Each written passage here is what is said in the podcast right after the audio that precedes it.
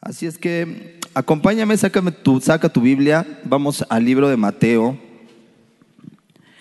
Y este pasaje, este pasaje tú lo, tú lo conoces,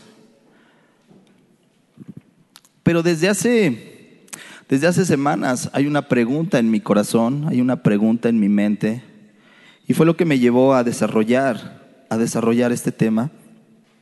Pero vamos a Mateo capítulo 16, versículo del 13 al 17. Y vamos a leerlo en la nueva traducción viviente. Y dice, cuando Jesús llegó a la región de Cesarea de Filipo, les preguntó a sus discípulos, ¿quién dice la gente que es el Hijo del Hombre? Bueno, contestaron, algunos dicen Juan el Bautista, otros dicen Elías, y otros dicen Jeremías o algún otro profeta. Entonces les preguntó, ¿y ustedes quién dicen que soy? Simón Pedro contestó, tú eres el Mesías, el Hijo del Dios viviente. Jesús respondió, bendito eres, Simón, hijo de Juan, porque mi Padre que está en el cielo te lo ha revelado. No lo aprendiste de ningún ser humano. Padre, ponemos en tus manos este tiempo, Dios, donde queremos saber más de ti, queremos conocerte más, Señor. Si aún tus discípulos que caminaban contigo les hiciste esta pregunta, Señor, ¿cuánto más a nosotros, Señor? Hacernos esta pregunta. Y tú nos haces en esta, esta noche esta pregunta, Señor. ¿Quién eres tú, Jesús? Queremos que te reveles a nuestras vidas. Queremos conocerte más y saber la verdad de ti, Señor. Tú eres la verdad, Jesús. Amén y amén. Y bueno, pues muchas, muchas, muchas veces nos han preguntado, ¿verdad? ¿Quién es ese Jesús? ¿Quién es? Tú vas a la iglesia y, y tú hablas de Jesús, ¿verdad? Tú hablas de Jesús, tú dices, yo creo que Jesús fue a esa cruz, yo creo que Jesús ha hecho esto, yo creo que Jesús ha hecho el otro. Pero si hoy viniera alguien y te preguntara quién es Jesús, ¿tú podrías responder esa pregunta? Sin titubeos, sin dudas, sin confusiones. Bueno, es que la Biblia dice que, ya no me acuerdo. O sea, es algo así como de Jesús, pero no sé muy bien. Tú podrías ahorita sin titubeos poder responder esa pregunta. Y esa pregunta Jesús se la hace a sus discípulos y les dice, bueno, a ver, la gente ¿qué, qué dice quién soy yo? No, pues mira, unos dicen que eres Juan el Bautista, otros dicen que eres esto otro. Y Jesús les hace la pregunta a sus discípulos, bueno, ¿y tú quién dices que soy yo? Wow. En eso se levanta Pedro y le dice, tú eres el Hijo del Dios viviente, tú eres el Mesías. Y la palabra de Dios dice que el Padre se lo reveló en ese momento. Ya vamos a entrar más adelante a detalle con eso. Y puede ser que en tu mente tengas un, un pensamiento de, bueno, Jesús es mi sanador, porque a lo mejor te han preguntado y lo has dicho, ¿verdad? Jesús es mi sanador. Jesús es mi proveedor. Jesús es mi libertador. Jesús es mi redentor. Y no está mal. No está mal. Eso, todo eso es cierto. Sin embargo, eso no es lo que Jesús es. Eso es lo que Jesús hace. Eso es lo que Jesús hizo con nosotros. Cuando decimos que Dios es nuestro proveedor, es que Dios hace que caiga bendición del cielo en tu vida. No puede estar basada nuestra fe en lo que Jesús hace. Nuestra fe tiene que estar basada en lo que Jesús es. Pedro no le respondió y le dijo, ¿y ustedes quién, quién, creen que soy yo? Y Pedro no dijo, bueno, pues tú eres el que sana enfermos. Tú eres el que saca demonios. Ah, no, tú eres el que limpia la lepra. Él inmediatamente llegó una revelación del cielo de parte del Padre y le dijo, hey, tú eres el Mesías, el Hijo del Dios viviente. No podemos tener una relación basada, una relación con Jesús basada en lo que hace y no en lo que es. Porque el día que Jesús deje de hacer, Jesús va a dejar de ser en nuestras vidas. Y es que a veces nos sucede, ¿verdad? Venimos por el milagro, hace el milagro, ya hizo el milagro, pero nunca significó nada en mi vida Jesús. Nunca significó algo verdadero en mi vida. Y es que hay un contraste en lo que Cristo es y lo que Cristo hace. Que son cosas muy distintas. Y con mucha frecuencia oramos y esperamos que Dios nos responda diciéndonos, Señor, haz algo en favor mío, en beneficio mío. Pero el Señor no desea mostrarnos lo que va a hacer. Él desea mostrarnos lo que Él es. Él desea decir, ¿sabes qué? Yo voy a hacer esto, pero porque quiero que te des cuenta de quién soy yo. O sea, ¿te acuerdas de ese, de, ese pasaje donde Jesús resucita a Lázaro? Jesús resucita a Lázaro, pero Cristo quería mostrarse a los hombres por quién es y no por lo que hace.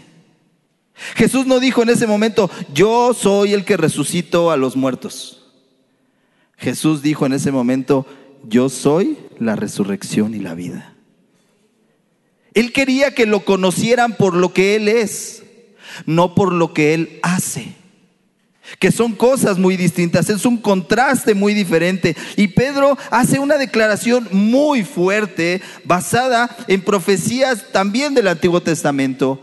Pedro conocía el Antiguo Testamento, conocía las profecías de Isaías. Y le llega la revelación del cielo y le dice, ¿sabes qué? Tú eres el Mesías, el Hijo del Dios viviente. Pedro combina esas declaraciones, esas profecías, con las obras milagrosas que Jesús estaba haciendo en ese momento. Por eso es que Pedro tenía fundamento en decir lo que estaba diciendo. Pedro había presenciado las obras milagrosas caminando con Jesús a su lado, pero él también conocía las profecías del Antiguo Testamento. Y el Padre estaba abriendo los ojos de Pedro al completo significado de lo que Pedro había declarado en ese momento. O sea, Pedro no se sacó intelectualmente o fue a un instituto, escuchó una prédica y dijo, ah, pues tú eres el Mesías. Porque en ese momento Jesús no había declarado nada de eso. Por eso les pregunta a ellos, bueno, ¿y tú quién crees que soy yo? Pedro, ¿de dónde rayos sacó esa respuesta? Fue una revelación, fue una revelación del cielo. Pedro no estaba expresando un concepto de Jesús aprendido en una sinagoga. Era una confesión personal de fe. Pero dijo, Pedro dijo, yo creo que tú eres el Mesías. Y esas declaraciones nos llevan a que Pedro tenía un corazón transformado, un corazón cambiado al momento de caminar con Jesús. Mira, la Biblia nos expresa la necesidad siempre de conocer a Jesús. La Biblia está compuesta de 66 libros, pero hay una sola historia y hay un solo nombre que podemos ver en ese libro. La historia de la Biblia se basa en conocer a Jesús. Desde el Génesis, desde el Génesis cuando Jesús dice y cuando el Padre dice, hagamos, Jesús ya estaba ahí. ¿Quién es Jesús? ¿Quién es Jesús? Y mira, vamos al, vamos al, al pasaje de Lucas capítulo 8, versículo del 22 al 25. Y a veces caminamos con Jesús, oramos con Jesús, pero si hoy nos pregunta alguien quién es Jesús, podríamos decir lo que Él ha hecho con nosotros. Pero no sé si podamos decir lo que Jesús es con nosotros. Y mira, en Lucas capítulo 8, versículo del 22 al 25 dice, aconteció un día que entró en una barca con sus discípulos y les dijo, pasemos al otro lado del lago. Y partieron. Pero mientras navegaban, él se durmió. Ahí está la humanidad de Jesús, ¿verdad? En todo su esplendor. Él se durmió, estaba cansadísimo y él se duerme. Y se desencadenó una tempestad de viento en el lago y se anegaban y peligraban. Y vinieron a él y le despertaron diciendo, Maestro, maestro, que, que perecemos. Despertando él, reprendió al viento y a las olas y cesaron y se hizo bonanza. Y les dijo, ¿dónde está vuestra fe? Y atemorizados se maravillaban y se decían unos a otros, ¿quién es este? Ahí viene otra vez la pregunta. ¿Quién es este que aún a los vientos y a las aguas manda y le obedecen? Te estoy hablando de que son discípulos que caminaban con Jesús, que veían milagros, que sabían lo que hacían y aún todavía ellos se preguntaban, ¿quién es este? ¿Tú te has preguntado alguna vez quién es Jesús? No lo que hace Jesús sino realmente quién es Jesús. Y ellos decían, oye, pero si hasta las aguas le obedecen, ¿quién rayos es este? ¿Al lado de quién estoy? Aún no dimensiono quién está aquí a mi lado. Ellos querían conocer a Jesús. Los discípulos en ese momento tuvieron una prueba irrefutable de su deidad. Aunque ahí estaba su humanidad y estaba dormido, pero también estaba su deidad, que hasta las aguas le obedecen. Mira, en el Salmo 89, versículo 9, dice, tú tienes dominio sobre la braveza del mar. Cuando se levantan sus ondas, tú las sosiegas. Ya desde el Salmo ya estaban diciendo que Jesús tiene una autoridad sobre toda la creación. Y ahí estaba la prueba irrefutable de su deidad. Los discípulos estaban maravillados con la autoridad o por la autoridad con la que gobernaba la creación Jesús. Ellos poco a poco iban viendo la deidad de Jesús, iban viendo la autoridad de Jesús, iban entendiendo quién es Jesús, no qué hace Jesús.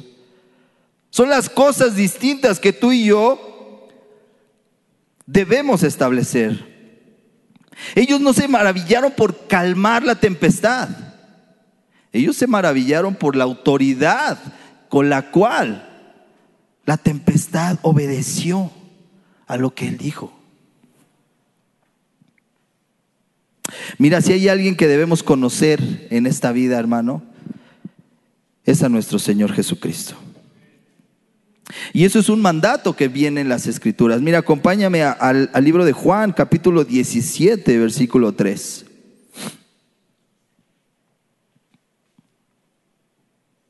Si alguien tenemos que conocer en esta vida, es a Jesús. Pero vamos a ver por qué Él quiere que le conozcamos. Porque Él está mm, interesado en tener una relación con nosotros, en que nosotros le conozcamos a Él, porque Él se quiere revelar a nosotros. Y miren, Juan 17.3 dice, y esta es la vida eterna, que te conozcan a ti, el único Dios verdadero, y a Jesucristo, a quien has enviado. De eso se trata nuestra vida. No se trata la vida cristiana de decir, bueno, pues a ver qué me da Dios, orar por mis peticiones, ver un milagro en mi vida. Tú y yo estamos en esta tierra para conocer a Jesús y tener una relación con Él. Pero vamos a ver que en ese proceso de conocerlo a Él, hay una serie de cosas que nosotros vamos a ir siendo transformados y cambiados cuando nosotros nos metemos en el proceso de conocerlo a Él. Jesús ha sido la persona más influyente a lo largo de la historia. Él vivió aquí hace, estuvo aquí en esta tierra hace más de dos mil años y se sigue hablando de Jesús. Jesús nunca escribió un libro, sin embargo, es la persona principal de este libro. Fíjate que Jesús no cruzó más allá de 300 kilómetros en su, eh, en su ministerio, predicando el Evangelio. Sin embargo, su persona tuvo un impacto a nivel mundial. Hoy muchos rincones de la tierra conocen a Jesús, siendo que Él no pasó de algunos kilómetros con su predicación. ¿Quién es ese Jesús? ¿Quién es ese Jesús que está impactando la tierra? ¿Quién es ese Jesús que está siendo tan influyente en esta tierra? ¿Quién es ese Jesús? Y Jesús mismo se define o se describe a lo largo de la Biblia con diferentes o de diferentes maneras. Jesús es Dios, lo dice en Colosenses 2.9. Jesús es un gran rey, lo dice en Lucas capítulo 1, versículo 32 al 33. Jesús es una gran luz, lo dice en Mateo 4, 16. Y fíjate que estoy diciendo Jesús es, no Jesús hace.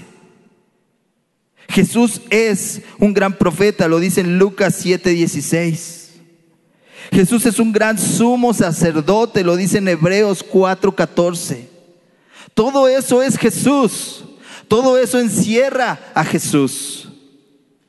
Jesús es un gran pastor, lo dice en Hebreos 13 del 20 al 21. Jesús es el camino, la verdad y la vida, lo dice en Juan 14, 6. Jesús es el alfa y el omega. Jesús es el principio y el fin, lo dice en Apocalipsis 1.8. Jesús es el primero y el último. Lo dice en Apocalipsis 1:11. Jesús es el pan de vida, Jesús es la luz del mundo. Jesús es, no Jesús hace. Jesús es la resurrección y la vida, lo veíamos en Juan 11:25. Jesús es mediador entre Dios y los hombres en Primera de Timoteo 2:5. Y así me puedo ir todas las dos horas aquí diciendo quién es Jesús. En la palabra de Dios viene quién es Jesús. Pero a veces la vida cristiana gira en torno a lo que hace Jesús por nosotros. Y así es como definimos a Jesús. Si Jesús te sanó de una enfermedad, tú dices, Jesús es sanador. Y no está mal. Pero eso no es lo que es. Eso es lo que hace. Nosotros como cristianos debemos querer más de Cristo y no recibir cosas aunque sean espirituales.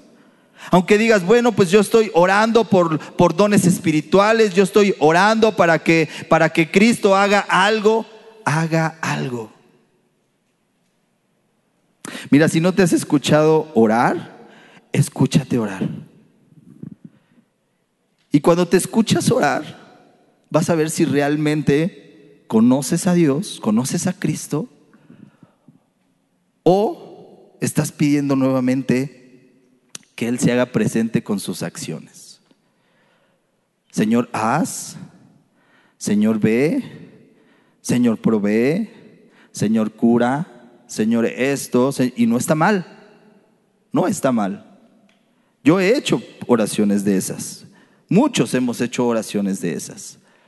Pero Jesús nos quiere llevar a la parte de, conóceme a mí. Primero conóceme a mí. Yo voy a hacer el milagro. Yo me voy a glorificar en tu vida. Pero quiero que me conozcas a mí como el pan de vida. Quiero que me conozcas a mí como, como la resurrección y como no, no como el que resucita muertos. Jesús, ah, es el que resucita muertos. No, Jesús es la resurrección.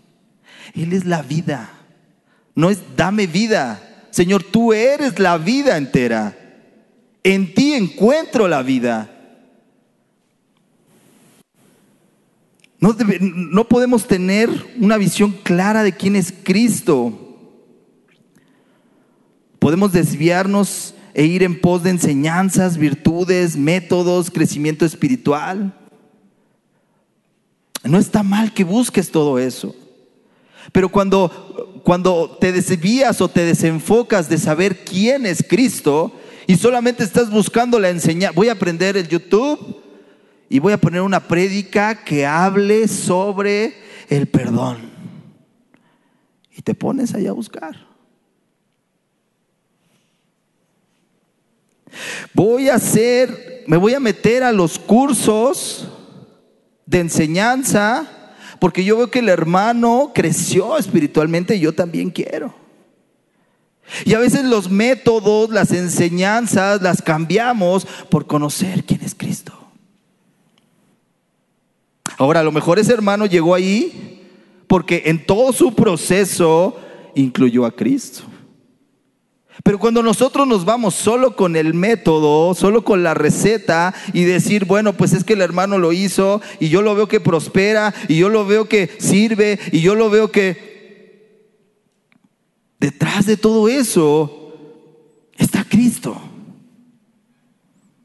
Pero cuando tú vas en pos de conocer y relacionarte con Cristo, todas esas cosas se obtienen de manera natural.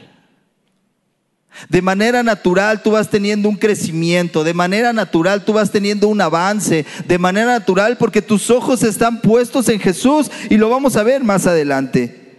Tus ojos están puestos en Jesús, entras tú a los cursos de enseñanza, haces un devocional, estás buscando intencionalmente crecer espiritualmente, pero porque tus ojos están puestos en Jesús, no están puestos en el método, en la receta, en que Dios haga,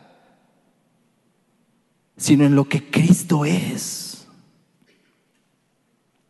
Conocer a Jesús y saber quién es va a tener impacto en nuestra manera de vivir.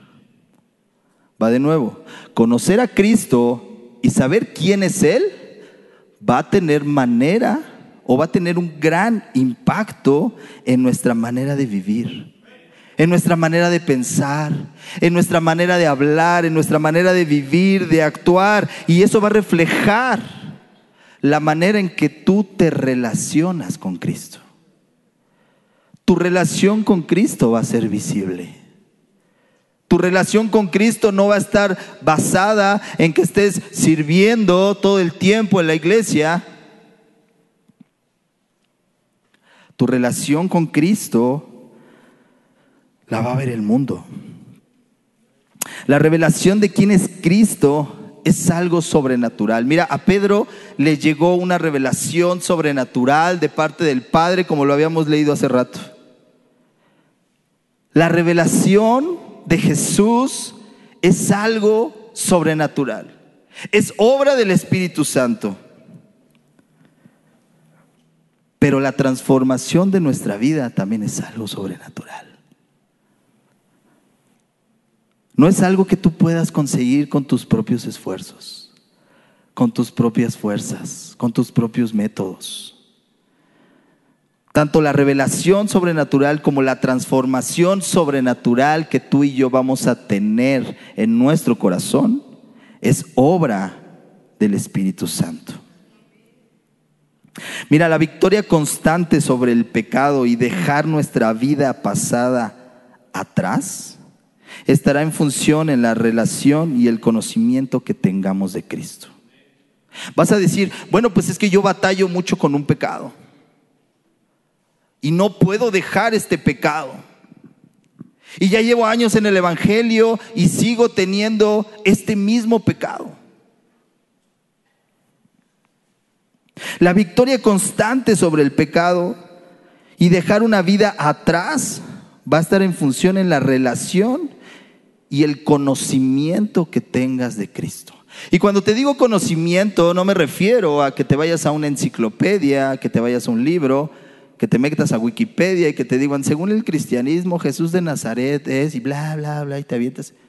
Ya sé quién es Jesús. Mira, qué fácil. Me metí a internet y ahí lo encontré. Cuando hablamos de conocimiento y cuando la Biblia habla de conocimiento, utiliza la palabra hebrea yada, que significa intimidad, que significa relación que significa estar en contacto con esa persona. Así la conoces a una persona, con una intimidad, sentándote a la mesa, tomando un café, Así es como conoces a una persona. Y en la Biblia, la palabra conocimiento, a eso se refiere. Y vamos a, la palabra segunda de Corintios, capítulo 5, versículo 17. Y dice, de modo que si alguno está en Cristo, nueva criatura es. Las cosas viejas pasaron, he aquí todas son hechas nuevas. Desde el primer módulo nos enseñan, yo creo que ese versículo, aprendérnoslo, y yo creo que ya lo tenemos hasta tatuado. No, espero que no lo tengas tatuado, pero espero que lo tengas bien aprendido, ¿verdad? Bien en el corazón, dicen por ahí en el corazón. Y fíjate que este, este texto nos da a entender que pasamos de una vida terrenal a una vida espiritual. Pasamos de muerte a vida, pasamos de lo viejo a lo nuevo, comenzamos a aborrecer las cosas del mundo para empezar a deleitarnos en la presencia de Dios. Estamos muertos al pecado y vivos para Dios. Eso significa este texto. Pero ¿cómo vamos a lograr eso? ¿Cómo vamos a hacer eso? Estar en Cristo dice la palabra, de modo que si alguno está en Cristo, estar en Cristo implica relacionarte con Cristo. Y relacionarte con Cristo implica conocer a Dios, conocer quién es Cristo. Y cuando tú le conoces más a Cristo, comienzas a Cristo comienza a hacer una obra maravillosa en nosotros. Por eso conocer a Cristo y entender quién es él afecta todo mi ser. Si tú no has entendido quién es Cristo, posiblemente sigas batallando con ese pecado. Si tú no has entendido quién es Cristo, no qué hace Cristo. ¿Alguien de aquí conoce al presidente de la República Mexicana? Por su nombre, ¿verdad?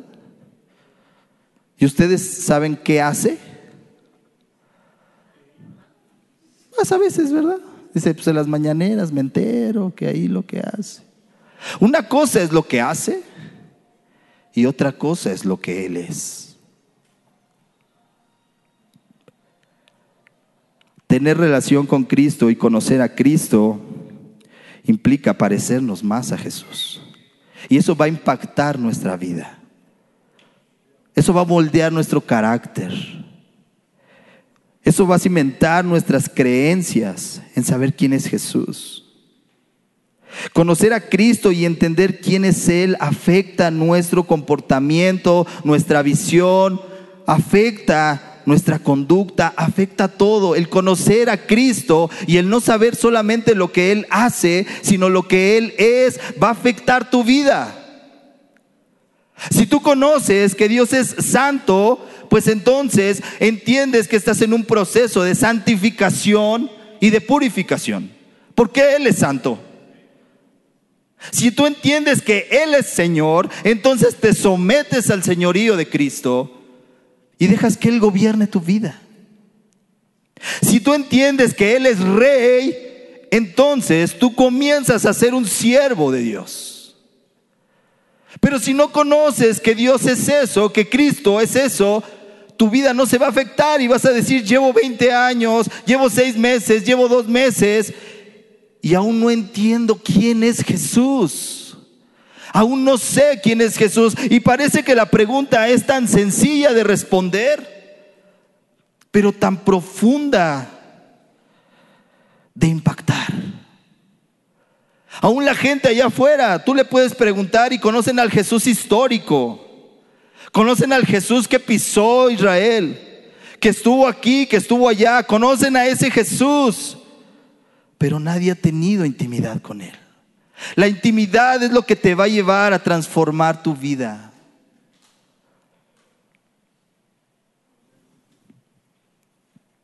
Si entiendes que Cristo se despojó de sí mismo para venir a esta tierra y dar su vida por ti y por mí, entonces vas a predicar el Evangelio.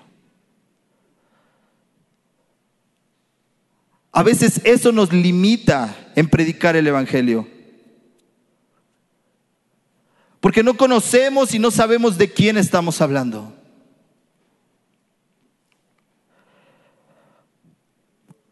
Eso tiene que afectar cada una de las áreas de nuestra vida.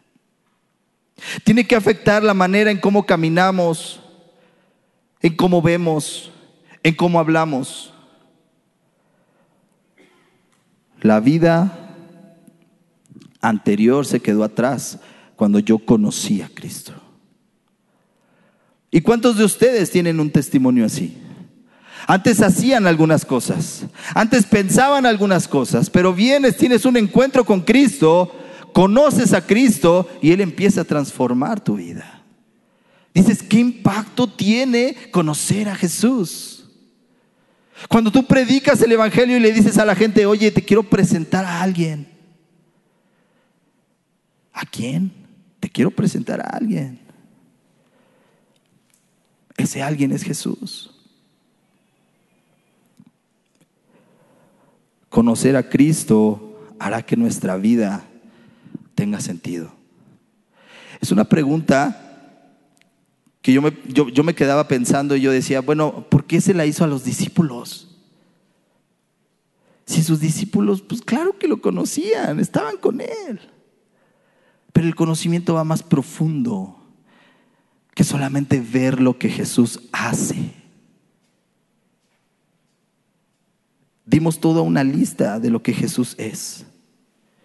Yo te pregunto, ¿conoces a Jesús? ¿Entiendes que Jesús es el rey? ¿Entiendes que Jesús es el Señor? Cuando tú entiendes eso, tu conducta cambia y se ve afectada. Y te va a decir la gente, oye, pero pues, ¿por qué eres así? Porque yo he entendido quién es Jesús. Porque yo lo conozco. Pero ¿por qué actúas de esta manera? Ah, bueno, pues porque tuve la bendición de conocer a Jesús. Yo te pregunto, en tu manera de actuar, en tu manera de vivir, en tu manera de hablar, refleja que conoces a Jesús. Aún eres de los que dice, Jesús, haz un milagro. No está mal que estés clamando por eso. Pero como veíamos en el, en el ejemplo anterior, Jesús quiere mostrarse en esa situación quién es, no qué hace.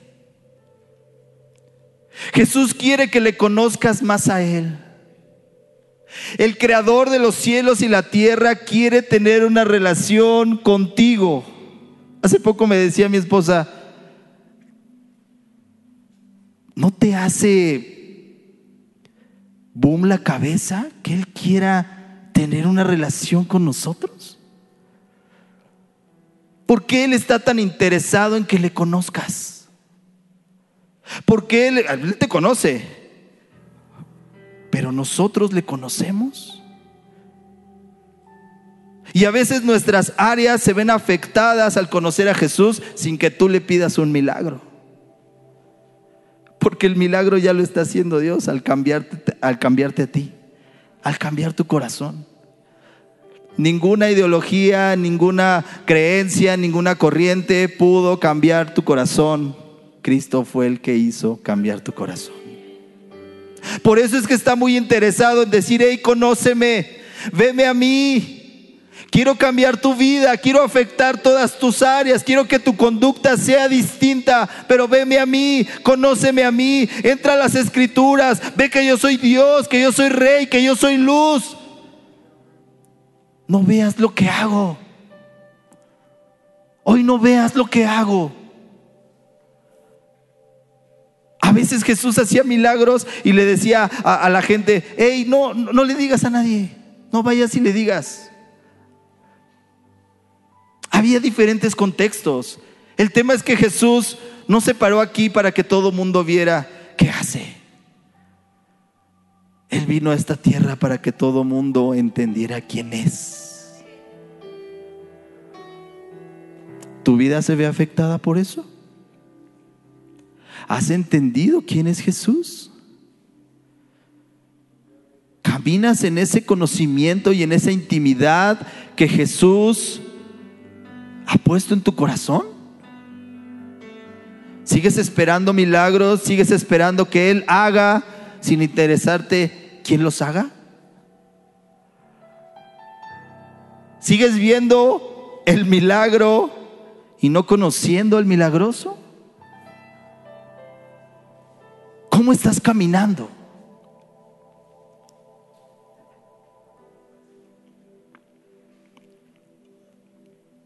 Él es todas esas cosas. Y yo quiero que pienses en esa parte. ¿Tu conducta está reflejando que conoces a Jesús? ¿Tu manera de hablar? De modo que si alguno está en Cristo, nueva criatura. ¿Te has percatado que has ido avanzando en esa nueva criatura? ¿Te has percatado que te has estancado en esa nueva criatura?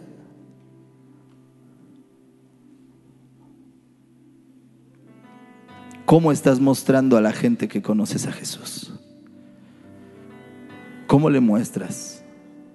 ¿Cómo reflejas esa relación con Jesús? ¿Solamente esperando tu milagro? ¿O avanzando? ¿O creyendo? hablando. Tu conducta tiene que reflejar lo que Jesús está haciendo. Hace un momento hablábamos que Él es milagroso y que abre caminos. Y en la medida en que tú entiendas quién es Jesús, Él va a empezar a ser milagroso y va a abrir caminos. Si tú no sabes a quién le cantas, va a estar complicado que veas bendición en tu vida. Si tú no sabes a quién le adoras y por qué le adoras, va a ser difícil que tú veas una transformación en tu ser. Yo tenía muchos amigos que me decían, oye, pues yo ya leí la Biblia y yo no entiendo esa transformación de la que tú me hablas. Bueno, cuando tú lo lees como un libro de historia, un libro de biblioteca, pero cuando tú lo lees creyendo que Jesús está hablando a tu vida y que Jesús está revelando a tu vida, tu vida empieza a ser transformada. Si solo lo agarras como que pues no tengo nada que hacer, me gusta leer, pues voy a leer la Biblia, no estamos entendiendo quién es Cristo. No estamos entendiendo quién es Él. Y otra vez nos hace esa pregunta, hey, ¿tú quién dices que soy yo? Y en esta noche te hace esa pregunta Jesús. ¿Ustedes quién dicen que es Jesús? ¿El que hace o el que es? El gran yo soy. Yo soy el pan de vida. Yo soy. Métete a la Biblia y busca cuántos yo soy,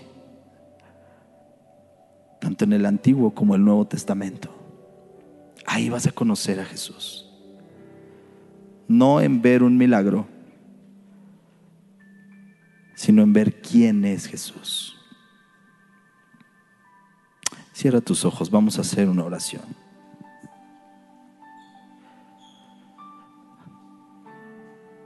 Padre, amamos tu presencia. Pero hoy en esta noche, Dios,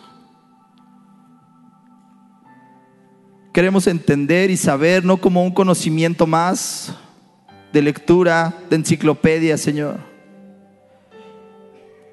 De verdad queremos conocer quién eres tú. Así como aquella pregunta que tú le hiciste a, tus discípulos, Señor. Así cuando ellos se preguntaron también, ¿quién es este? Hoy en esta noche, Dios, aún nos falta conocerte más. Y hoy nos preguntamos en esta noche, ¿quién eres tú, Señor? Y así como a Pedro te revelaste, hoy Padre, en esta noche clamamos para que te reveles a nosotros y entender y saber quién eres tú, Jesús que se vean afectadas todas las áreas de nuestra vida, que se vea afectado nuestro corazón, nuestra manera de caminar. Transforma nuestras vidas en base a saber quién eres tú, Señor. Porque no queremos un milagro solamente superficial. Queremos entender quién está haciendo el milagro, por qué está haciendo el milagro y para qué está haciendo el milagro. Ayúdanos, Señor, a entender eso. Ayúdanos a conocerte más. Si de pronto se nos dificulta, si de pronto no sabemos responder, si de pronto tenemos dudas, Señor, revélate en oración a nuestras vidas. Porque tú eres la razón de que estemos aquí, Señor. Conocerte a ti es, es vivir la vida eterna en esta tierra. Conocerte a ti, Jesús Queremos más de tu presencia. Queremos más intimidad contigo, Señor. Ahí es donde vamos a encontrar tu corazón. Ahí es donde vamos a saber tus pensamientos. Ahí es donde vamos a conocer tu carácter. Ahí es donde nos vamos a parecer más a ti, Jesús. Ahí en la intimidad. No en la enciclopedia. No en el internet.